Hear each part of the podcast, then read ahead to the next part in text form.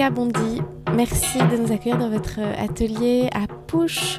Pouche, c'est cette tour de 16 étages qui se trouve au bord du périphérique à Clichy, où 180 ateliers ont été installés pour la durée d'un an environ. C'est une véritable ruche et c'est devenu l'un des cœurs de la création à Paris. Autour de nous, votre atelier ressemble à une sorte de laboratoire. Il y a des bassines dans lesquelles des objets trempent dans des bains d'eau salée. Il y a des tubes de colle, il y a un sac de farine, il y a des objets en cuivre recouverts de verre de gris, et puis des vitrines de toutes sortes, avec beaucoup de végétaux, des vrais et des faux. Il y a en particulier au fond de, votre atelier une euh, œuvre sur laquelle vous êtes en train de travailler et qui va être montrée au mois de mars dans la vitrine du plateau à Paris, à côté des buttes Chaumont. Il s'agit d'une grande malle d'où surgit une sorte de, temple aztèque réalisé en pâte à sel, à partir de laquelle vous allez construire une installation qui va occuper la vitrine. Est-ce que vous pourriez nous dire quelques mots de ce projet en cours? Il y a cette malle euh, assez, euh, assez grande qui, euh, qui a cette double partie. Il y a une couche avec de la végétation qui plonge et une pyramide qui ressurgisse. Et en fait, tout ça, c'est en pâte à sel c'est inspiré par des cénotes euh, mexicains, donc euh, des Mayens.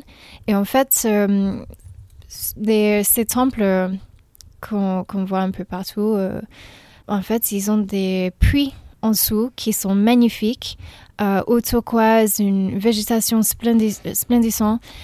Et ce que les gens savent un peu moins, c'est que toute cette richesse et beauté, ça vient parce qu'il y a une richesse de minéraux incroyable issus des sacrifices humains. Euh, en fait, c'est dans ces puits-là que les Mayens faisaient des sacrifices aux dieux. Quand j'étais proposé ce projet de vitrine, je voulais que, bon, c'est le moment de Covid, je voulais que on voyage, mais aussi que, euh, comme toujours dans mon travail, euh, je montre un peu ce parti où chaque fin et jamais vraiment fin, il y a ce, renaissance. Et donc, bon, c'est un peu dark, mais c'est un voyage à une location exotique. Euh, mais aussi très coloré parce que c'est quand même une vitrine qui est dans un lieu où il y a beaucoup de passants, beaucoup d'enfants.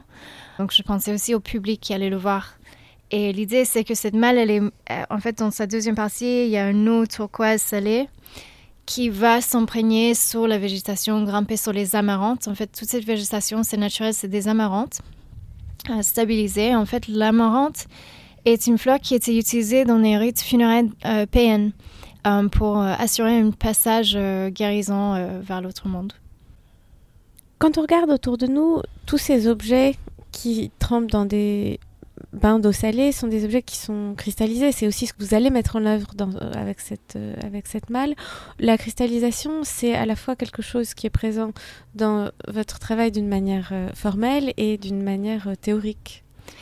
Oui, en fait, c'est pas vraiment la cristallisation qui, m'intéresse, c'est le changement de forme. Que cette matière passe d'une liquide salée à une euh, solide et une solide qui est assez fragile qui peut suer par la suite.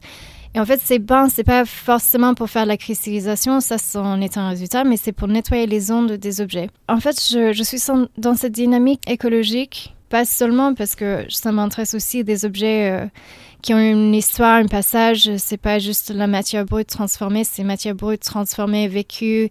Euh, il y a une, une conscience d'un artisan qui fait des choix, un designer. En fait, j'aime bien prendre des objets qui, voilà, qui sont usés, qui, qui sont pas neufs, et donc je les prends en état. Et au lieu de les nettoyer, je les nettoie dans mes bains en, sel. Donc c'est une manière de nettoyer les ondes, euh, enlever les saletés physiques, littéralement. Et en fait, mes os deviennent troublés. Et par la suite, je trompe d'autres articles, je mélange d'autres éléments et il y a des il y a la matière qui, qui vit davantage. Dans cette idée de nettoyer les objets, il y a peut-être aussi l'idée de d'effacer leur passé d'une certaine manière ou de jouer, de transformer justement leur passé. Euh, oui, tout à fait, mais c'est vrai que je ne l'ai pas pensé euh, de cette manière-là. C'est plutôt une manière de les mettre à nu. Je dirais que de atteindre le, hum, la couche euh, principale de son surface. Est-ce que vous êtes né en Afrique du Sud, un pays où le chamanisme et la magie occupent une place importante et c'est une chose dont vous vous préoccupez beaucoup? Est-ce que dans ce processus que vous mettez en œuvre sur les objets, il y a une euh, sorte de dialogue avec les fantômes? Euh, Oui, euh, j'aimerais bien ne pas y croire, mais j'y crois. oui, tout à fait. Je pense que le premier fantôme que j'ai aperçu, euh, j'ai dû avoir 9 euh, ans, personne m'a cru et c'est vraiment hyper traumatisant. Je pense que euh, j'ai eu beaucoup de chance de, grandir dans, une, dans un pays qui est tellement riche en culture, qui est tellement lié à la terre, même d'avoir grandi dans une grande ville, la nature faisait une énorme partie de ma vie déjà, mes, mes grands-parents, ils avaient une ferme et, on, était un peu laissés là, pieds nus, à courir avec ma soeur toutes les vacances. Donc, euh, et, ma mère, qui, ma mère, ma grand-mère, toute ma famille qui était hyper liée à, aux plantes, à leurs propriétés médicinales. Euh, je pense que j'ai genre 3-4 membres de ma famille qui sont partis dans l'horticulture, que ce soit officiel ou non officiel. Donc, euh, Vous étiez à Johannesburg oui, j'étais née à Johannesburg, j'ai grandi là-bas. En fait, je suis partie à 20 ans, donc c'était euh, oui, c'était toute ma, toute ma jeunesse. Et ce fantôme que vous avez vu à l'âge de 9 ans, mhm. c'était quelqu'un de proche? C'était un fantôme déterminé? En fait, on avait un dîner à la maison et euh, à l'époque, on vivait dans un petit appartement et je, je, suis allée dans ma chambre, je pousse la porte et là, je vois quelque chose euh, plus grand que moi, tout était sombré, à part euh, deux objets dans ses mains, un dans chaque main qui, qui brillait. Et j'ai commencé à, hurler. Et j'ai couru vers euh, le salon, il y avait tout le monde, et j'ai supplié que quelqu'un vienne avec moi pour voir euh, qu'est-ce que c'était. Et bah en fait, on arrive, on allume, et il y avait personne, il y avait rien. Et pour moi, c'était certain que c'était un des autres enfants plus âgés, plus grands, qui m'avaient fait euh, une blague, sauf qu'ils étaient tous dans le salon quand je suis arrivée. Et donc c'était très bizarre et j'ai beaucoup demandé ce que c'était moi, est-ce que c'était dans ma tête, mais c'était vraiment un moment euh, terrifiant. Et après, bah, ça c'était la première. Après, j'ai eu des moments de sentir des personnes et là c'était autre chose. Par exemple, de l'âge de 6 ans, j'ai pris l'habitude de parler avec mon père euh, et pour moi c'était juste normal qu'il n'était pas là, qu'il était là et je le voyais pas. En fait, il y a dans votre euh, manière d'aborder euh, la création ou l'existence deux extrêmes, quelque chose de très irrationnel et en même temps vous avez une sorte de fascination pour la science dont vous avez commencé par penser que vous alliez en faire votre vie. Vous naviguez en permanence d'un de ces extrêmes à l'autre. C'est drôle parce que pendant très longtemps, je, faisais la blague, oui, en fait, j'étais, j'étais nulle en maths, nulle en sciences. En fait, c'est faux. c'est juste que je voulais pas comprendre que, que je n'aimais pas devoir écrire les observations, tout ce qui était euh, analytique autour, et, j'aimais beaucoup faire les expériences et juste laisser ça euh, au mystère. Et donc, j'ai toujours, je continue cette fascination. Euh, dernièrement de, de, plus en plus euh, plongé dans le, le quantique. C'est assez drôle parce qu'il y a toujours des parallèles entre les sciences physiques et les sciences occultes.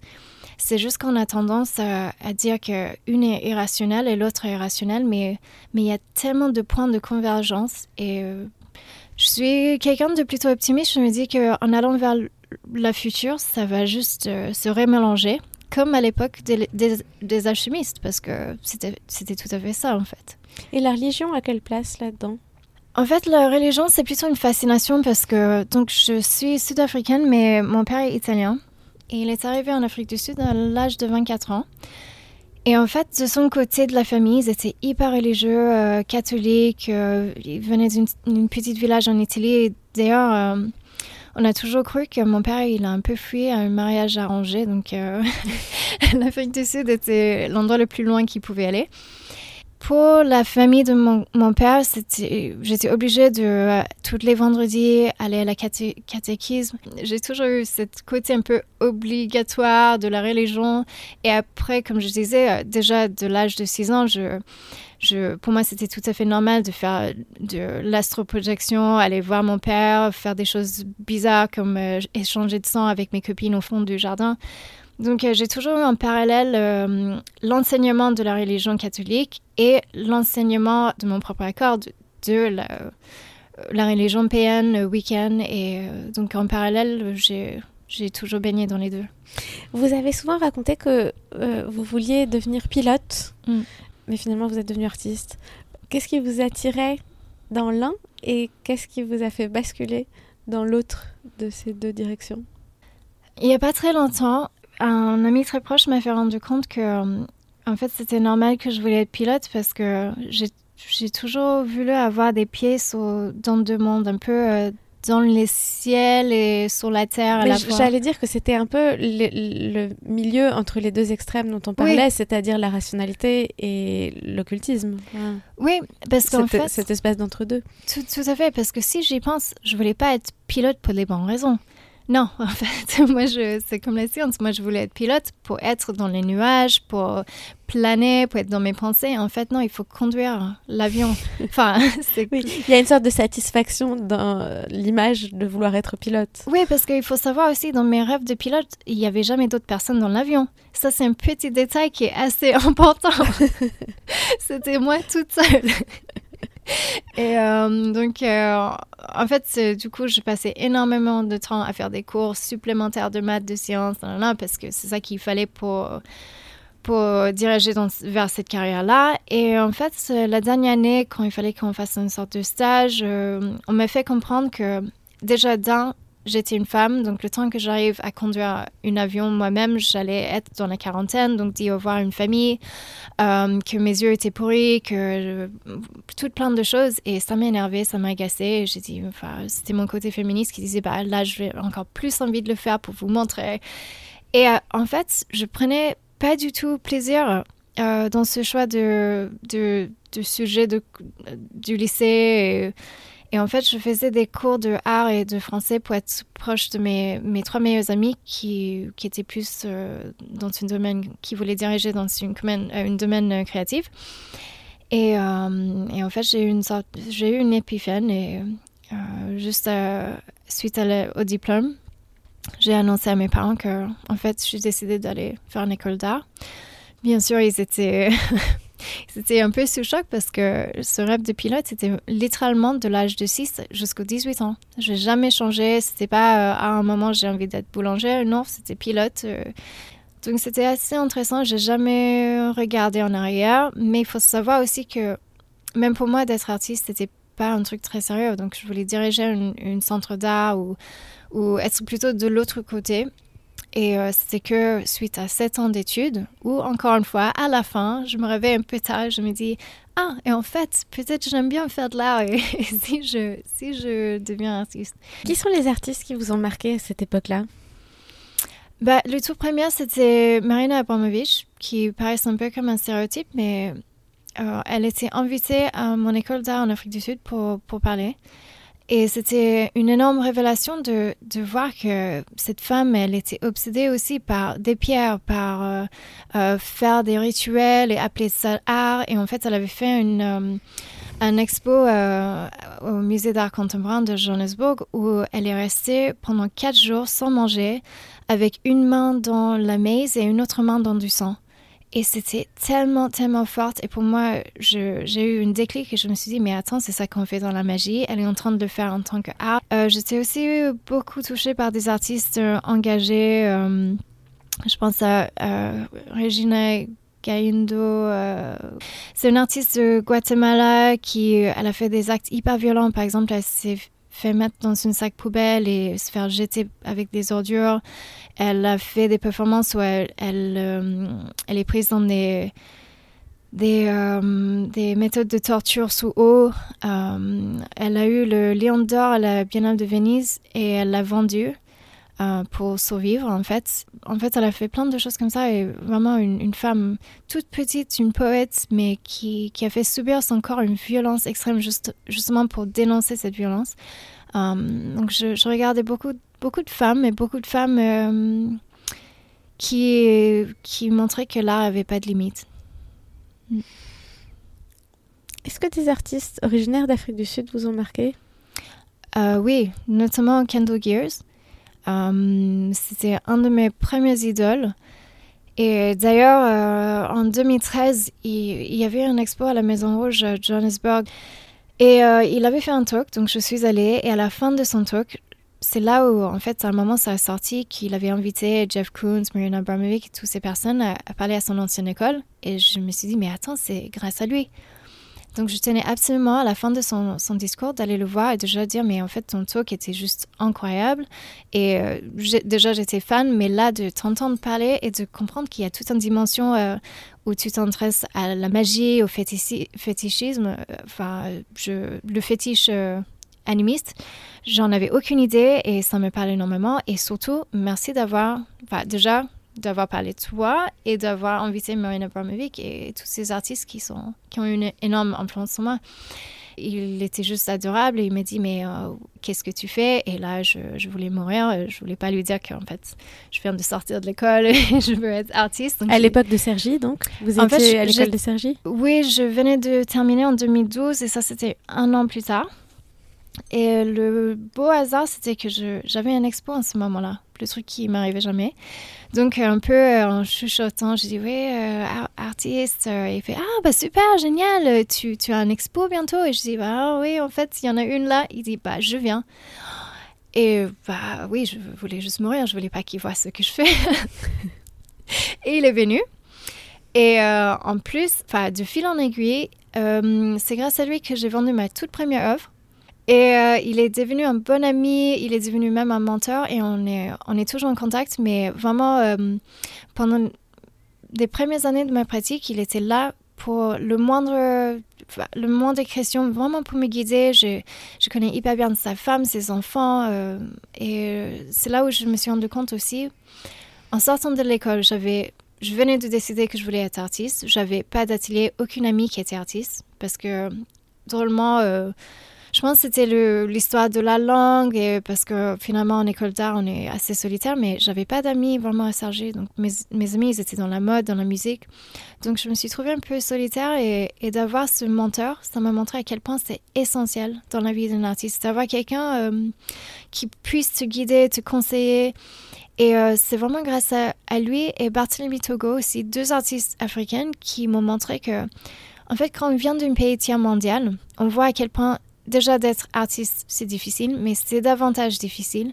Et si on se met pas ensemble et si on s'entraide pas, c'est juste, c'est extrêmement triste. Donc c'est vraiment beau parce que j'ai montré très jeune l'importance de la générosité entre artistes, la bienveillance et que les artistes plus âgés doivent aider la prochaine génération et, et vice-versa quand on est quand on est un jeune artiste, il faut pas oublier d'où tu viens et, être sûr que tu montres aussi avec des artistes euh, plus âgés, qu'on on est tout le temps en train d'avoir un dialogue entre les âges. Et, et euh, donc, euh, j'ai eu beaucoup de chance. Vous racontez aussi souvent que vous êtes venu à Paris pour des vacances et que vous êtes resté il y a de ça 15 ans. Qu'est-ce que vous aimez dans le fait d'être à Paris et peut-être dans cette scène artistique parisienne aujourd'hui? Je suis arrivée à 18 ans et euh, pour moi, j'avais une idée assez romantique de Paris et très vite, je me suis rendu compte que c'est pas du tout un film de Godard. En fait, déjà, j'avais trouvé mon hôtel, c'était un hôtel auberge de jeunesse euh, sur Internet, c'était à Barbès, on était sept personnes par chambre. Euh, le début était vraiment pas comme un film. En fait, quand je suis partie si jeune, c'était aussi en sorte de fuir ce, ce pays. Parce que beaucoup de gens ne se rendent pas compte que tu tu as ta vie normale avec tes problèmes quotidiens, mais là-bas, tu te soucies de mourir tous les jours, de mourir, de te faire attaquer, d'être violé. À l'époque où je suis partie, je me, je me rappelle clairement d'avoir pensé, mais j'ai trop de chance de ne pas avoir été violée, kidnappée, euh, mais c'est juste horrible. Pour moi, Paris, euh, même avec tous ces problèmes, euh, Paris, c'était une ville de rêve. Quand vous êtes arrivé, vous commenciez à le dire, vous êtes euh, arrivé plutôt dans le milieu de la mode et de la musique. Est-ce que ce sont des domaines qui ont nourri votre recherche en art? Euh, Complètement, parce qu'en fait, je, suis restée. Euh, donc, je suis venue pour être avec quelqu'un qui était musicien, donc on est resté dix ans ensemble. Et moi, pour payer mon loyer, payer mon école, j'ai toujours travaillé à côté dans la mode. Et donc, euh, j'ai toujours euh, baigné dans ces deux mondes. Vous faisiez quoi? euh, Vendeuse, après personal shopper. En fait, c'était de fil en aiguille parce que j'avais répondu à une annonce et j'avais pas compris qu'est-ce que c'était.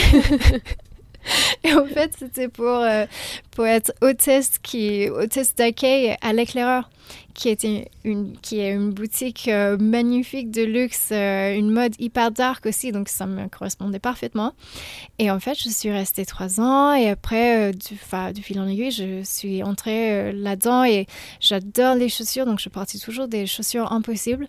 Et j'avais une amie qui me disait, mais attends, tu, es, tu as toujours des chaussures trop bien il faut que tu viennes travailler pour cette nouvelle start-up et chercher des personnes chapeaux. J'ai dit, mais non, moi, je ne sais pas faire ça. Il a dit, oui, oui, tu vas voir, c'est hyper facile j'ai fini par faire ça pendant cinq ans et j'ai adoré parce que je me suis dit, en fait, c'est quand tu, quand tu es artiste, tu aimes bien les couleurs, les, prendre du recul et faire des, des assemblages, surtout dans mon travail. Donc, c'est un peu la même chose avec, avec des habits et, surtout à chaque fois, c'était des cas où un, homme de la cinquantaine où sa femme faisait toujours son shopping pour lui, elle est, elle est décédée, donc il est plombé et moi, ça me ça apporté beaucoup parce que je me disais, on a tous des yeux, on sait qu'est-ce qui marche, qu'est-ce qui marche pas. Et, euh, et, en fait, tu, tu désacralises en sorte la mode. Oui. Alors, venons-en à la manière dont, dont les œuvres naissent. Comment commencez-vous? Est-ce que ce sont des objets que vous, vous chinez qui vous entraînent sur la piste d'une œuvre Ou est-ce que c'est avec l'idée d'une œuvre que vous cherchez des objets en sachant à l'avance la destination que vous leur réservez? Je dirais que c'est ni un ni l'autre parce que euh, j'ai l'impression que chaque projet est né de la projet qui, le projet qui l'a précédé. Donc il va falloir repenser à quelle était la toute première œuvre que j'estimais euh, une bonne œuvre. Et donc euh, là, c'était la matière et c'était le sel. Et ça a été le, fil conducteur pour toute la suite. Parce que on sait très bien que quand on a une liste d'objets qu'on cherche et on va à la recherche, on, trouve tout sauf cet objet. Euh, j'ai des, choses dans mon atelier qui sont, euh, avec moi depuis euh, le début de mes ateliers et ça devient une œuvre par la suite. Je l'ai eu à Porte de Vambe peut-être il y a 12 ans. Et moi, j'ai juste eu un coup de cœur pour cet objet. C'était, rien, c'était juste un tabouret que j'ai tremballé partout. Je, ne peux même pas raconter le nombre de fois qu'on m'a dit de le jeter, de le laisser, de le mettre à la poubelle. Et en fait, finalement, euh, elle est devenue un, un puits à souhait. Donc, euh, en fait, celle qui est là, c'est une copie parce que j'ai plus l'autre. Mais euh, si on ouvre cette coffret tabouret, j'ai j'ai fait en sorte qu'elle est remplie de euh, plusieurs liquides différents. Et euh, en fait, l'idée d'un puits à souhait, c'est qu'à l'époque, euh, quand on trouvait une source d'eau, on disait que c'était grâce aux dieux, donc on, les remerciait en jetant une pièce ou en faisant un offrant. Et maintenant, de nos jours, le puits à souhait est devenu plutôt quelque chose où on demande quelque chose. Et je trouvais surtout pendant un moment de Covid, c'est bien de défaire cet automatisme d'être dans le demande et plutôt retourner à être dans le remerciement. Et au lieu de dire euh, tout ce euh, qu'on a perdu, mettre le focus sur tout ce qu'on a. Et donc, euh, l'idée, c'était de voir cette, cette végétation hyper colorée, artificielle, magnifique qui sort. Et en fait, on jette des pièces, de préférence de cuivre, dans cette puits à souhait et on, remerciait les dieux pour quelque chose. Et cet acte encourage la bienveillance. Donc en fait, le verdigris qui vient du cuivre est associé avec la bienveillance et en fait, ça sert à garder le haut turquoise. Et euh, avec cette accumulation de pièces en cuivre, ça, ça fait vivre la pièce. Et donc c'était plutôt ça. Euh, voilà. Autour de nous, il y a un certain nombre de vitrines en plexiglas transparent qui abrite des objets, une sorte de micelle. Il y a aussi une tasse de café, tous recouverts de, ces cristaux de sel. Euh, il y a aussi des pots en cuivre, souvent, des sortes de, calices et un certain nombre d'objets religieux. Bah, je pense que rien n'est un hasard et en fait, au début de ma pratique, j'étais un peintre et j'ai toujours eu un coup de cœur pour des nations mortes. Donc euh, c'est assez drôle que je suis venue à faire ces sortes de nature morte vivante. Et bien sûr, dans la nature morte, il y a toujours euh, ce côté un peu euh, sentimental, kitsch et les choses qui, qui ils sont, ils sont pas pour toujours. Mais l'entrée d'avoir la cloche, c'est pour faire une biosphère parce que, en fait, grâce à cette cloche, la matière commence à suer. Donc ça, ça revit, c'est pas quelque chose qui est figé, c'est quelque chose qui, qui est amené à, à, désoudre, à récomposer. Donc c'est surtout ça qui m'intéresse. Et, et, en fait c'est drôle parce que j'en avais fait mes premières en 2015 et il n'y avait pas de cloche. Et j'en ai mis par la suite pour les protéger des mains des enfants. Et c'était quelque chose de pratique qui en fait est venu une un déclic parce qu'au moment de, mettre la cloche, à l'époque, j'ai utilisé des chimies un peu toxiques. Et en fait, une solution chimique euh, toute seule dans l'air libre, elle se sèche. Mais quand on a plusieurs sous une cloche, il y a d'autres réactions qui se forment euh, dont on ne s'attend pas et c'est hyper excitant. Bien sûr, c'est là où il faut savoir un peu ce qu'on fait et je me suis dit très vite aussi que au lieu de chercher euh, à faire des couleurs spectaculaires, vaut mieux rester toujours dans la bienveillance et utiliser plutôt des choses qui sont simples parce que on dit toujours que like reproduces like. Donc en fait, si on part d'une matière qui est, bien faisant, on peut, soit en échelle micro, soit en échelle macro, on produit le même résultat. Donc je voulais plus avoir avec des des choses euh, qui allaient faire genre du sarin gaz. Du gaz sarin, oui. Vous avez une exposition, vous avez fait une exposition au Parvis, au Centre d'art Le Parvis à Tarbes, mm. qui vient de s'achever, et qui était comme une sorte de, grand paysage coloré baigné de lumière, avec euh, une sorte de végétation très colorée, comme plantée autour de pièces d'eau, qui dessinaient vraiment comme, un, comme une sorte de grand paysage au coucher de soleil. Quand vous abordez une exposition, vous travaillez comment? Tout était vrai dans ce show. C'était que de la vraie végétation. Et je tenais à ça parce que, en fait, pour la plupart, j'essaie de travailler avec des vraies plantes. C'est que dans des moments spécifiques comme la pluie à souhait, où il faut que ça reste hyper coloré, ou... et aussi parce que j'essaie de d'amener un peu de contemporanéité. Et euh, bah, notre monde aujourd'hui, c'est beaucoup de plastique. Donc, euh, mais pour la plupart des pièces, surtout une pièce comme le parvis, où c'était hyper important pour les, encore une fois, les ondes, l'aura, je tenais que tout soit vrai. Qui était davantage compliqué dans ce moment de Covid parce que ce show a ouvert en septembre. Elle devrait durer jusqu'au novembre et là, elle est fermée au public, mais techniquement, elle est toujours installée.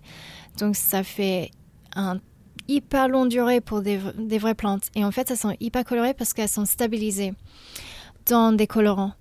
Euh, et les mares aussi, elles sont des vraies mares qui posent problème aussi parce qu'il y en a 14. Et euh, elles paraissent assez basses, mais elles peuvent tenir chacun 16 litres d'eau.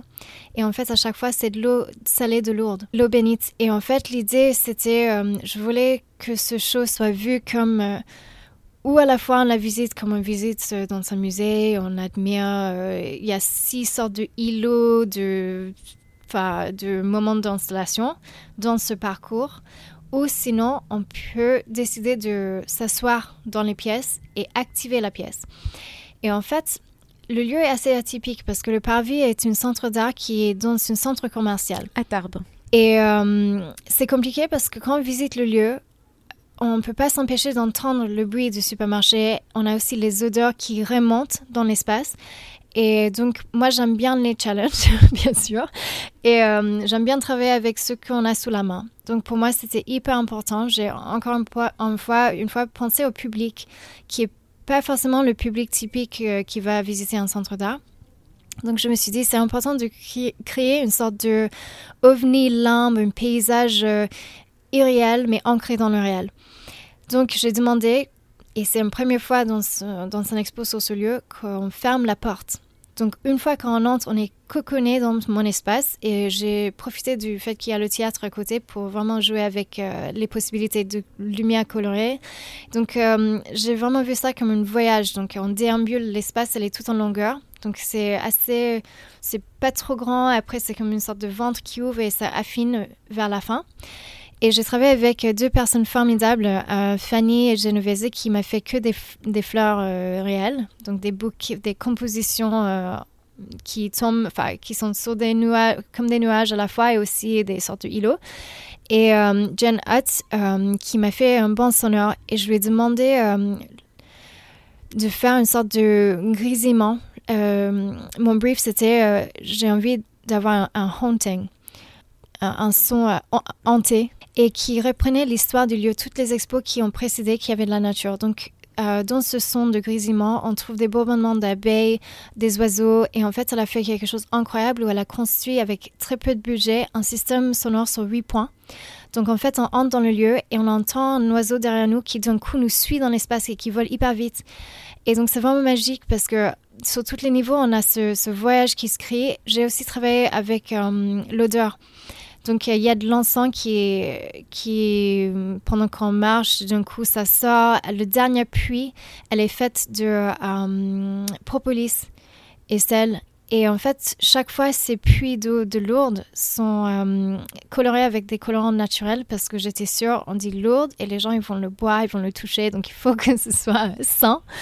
Euh, donc voilà, et en fait, l'inspiration de ce show n'était pas simplement le lieu, les, les, personnes qui allaient le voir, mais j'étais très inspirée par le plus ancien acte de poser des questions à l'univers qui s'appelle le scrying. Et technique, enfin, le stéréotype, c'est de faire du scrying avec une boule de voyance, un boule en cristal. Et en fait, tout au début, on le faisait sur une surface d'eau réfléchissant euh, une surface d'eau sur une nuit de pleine lune ou, un bout de verre ou, voilà. Donc on peut se servir de mes flaques pour poser des questions. Et euh, ce show, il aurait dû ouvrir en avril et c'était pile au moment d'un festival de performance. Et euh, il se fait que quelquefois dans ma pratique, j'étais amenée malgré moi à activer mes pièces. Donc on allait faire euh, une sorte d'activation de ce rituel de scrying.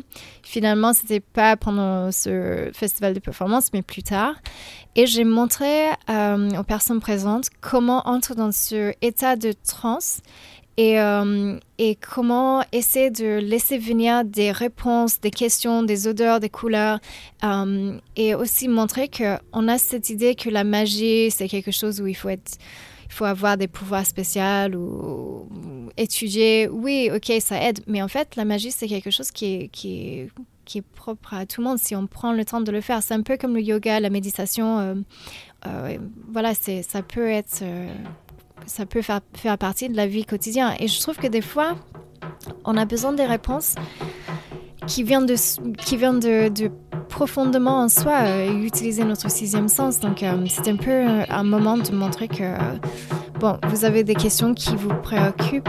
Bah, trouvez une nuit de pleine lune, allez-y dehors, trouvez une flaque d'eau.